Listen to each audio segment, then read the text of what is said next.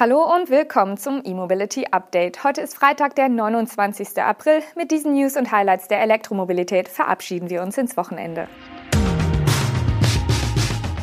Mögliche zweite US-Fabrik von VW, Wasserstoffbus aus München, Wiesmann zeigt 800 Volt Roadster, Kia zeigt Miro Plus für Taxidienste und Thüringen erhöht E-Mobility-Förderung. Volkswagen plant angeblich den Bau eines zweiten Werks in den USA, und zwar nahe der bisherigen Fabrik dass Volkswagen sich wieder verstärkt dem US-Markt zuwenden will, um die Abhängigkeit von China zu verringern, hatte sich in den vergangenen Wochen und Monaten angedeutet. Nun wird es wohl bald konkret, wie das Manager-Magazin berichtet. Die Anlage könnte unmittelbar neben der aktuellen Fabrik in Chattanooga entstehen. Nordöstlich der derzeitigen Produktionshalle gibt es noch eine Brachfläche in ähnlicher Größe. Mit einem zweiten Werk könnte die US-Produktionskapazität auf bis zu 600.000 Fahrzeuge steigen. Die zitierten Insider geben an, dass Konzernchef Herbert Dies fest entschlossen sei, das US-Geschäft zu stärken, besonders mit Blick auf die Kernmarke Volkswagen Pkw. Eine finale Entscheidung gibt es aber noch nicht. Aus dem Bericht geht auch nicht hervor, bis wann diese fallen soll. Ähnliches gilt für den Bau eines Batteriewerks, welches wahrscheinlich ebenfalls in der Nähe des Werks in Chattanooga entstehen soll. Für die im Herbst 2022 startende US-Produktion des ID4 beziehen die Wolfsburger die Zellen noch von SK Innovation. Über den Aufbau einer Batteriezellenproduktion in den USA denkt VW schon länger nach. Eine Entscheidung soll noch in diesem Jahr fallen. Derzeit bewerte man Governance- und Finanzmodelle rund um die geplante Batteriefabrik, die auch für andere Marken produzieren soll. Ein mögliches Modell, welches in Chattanooga in dem Erweiterungsbau produziert werden könnte, gibt es schon. So könnte dort der ID Buzz vom Band laufen. Dem MEB-Van mit Retro-Anleihen wird in Wolfsburg viel Potenzial auf dem US-Markt bescheinigt. Auch ein elektrischer Pickup wäre denkbar. Passend dazu hat VW erst kürzlich ein Rendering eines ID Buzz mit Pickup-Heck veröffentlicht. Ob ein solches Modell aber in Serie kommt, ist offen.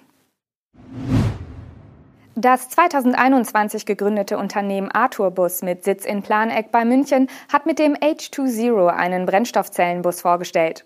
Dieser bietet eine Reichweite von über 450 Kilometern und soll im Sommer 2022 auf den Markt kommen.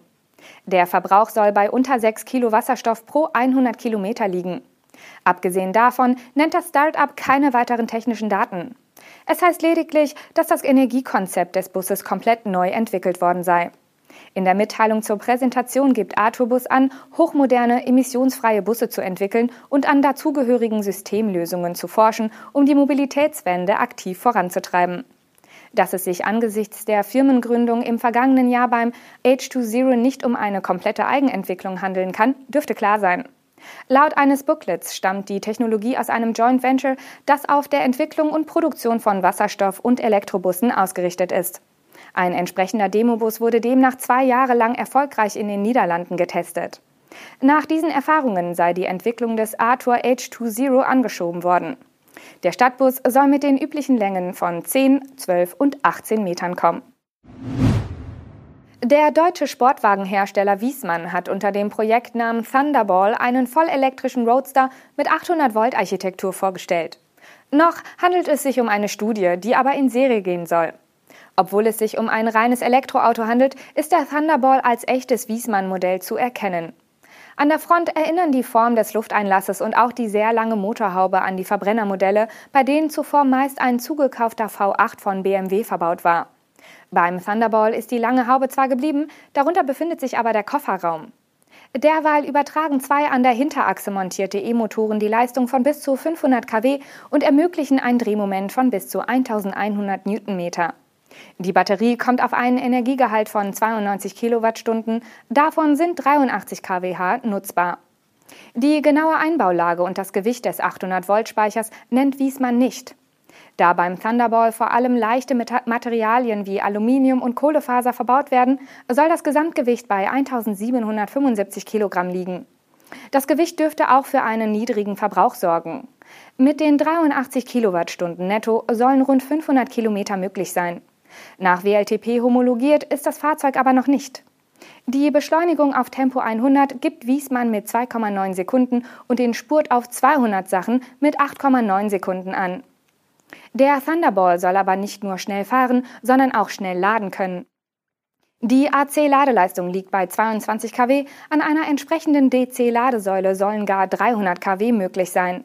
Die Batterie verfügt über eine eigene Wasserkühlung, um auch bei hohen Umgebungstemperaturen schnell laden zu können. Die Produktion des Thunderball soll in Dülmen erfolgen. Neben dem Roadster soll es auch eine Version mit festem Dach geben. Als Grundpreis werden rund 300.000 Euro genannt. Interessenten können den Elektrosportwagen bei Wiesmann bereits vorbestellen. Kia hat mit dem Niro Plus eine für Taxidienste und Ride-Hailing-Anbieter optimierte Version seines Niro EV präsentiert. Gegenüber dem Standardmodell wurden beim Niro Plus mehr Platz im Innenraum geschaffen. Wichtig, der Niro Plus basiert auf der ersten Niro-Generation des Elektroautos. Bekanntlich steht für dieses Jahr bereits der Verkaufsstart der gründlich überarbeiteten zweiten Generation an. Diese erhält nicht nur ein komplett neues Design, sondern auch Verbesserungen im Detail und eine minimal größere Batterie.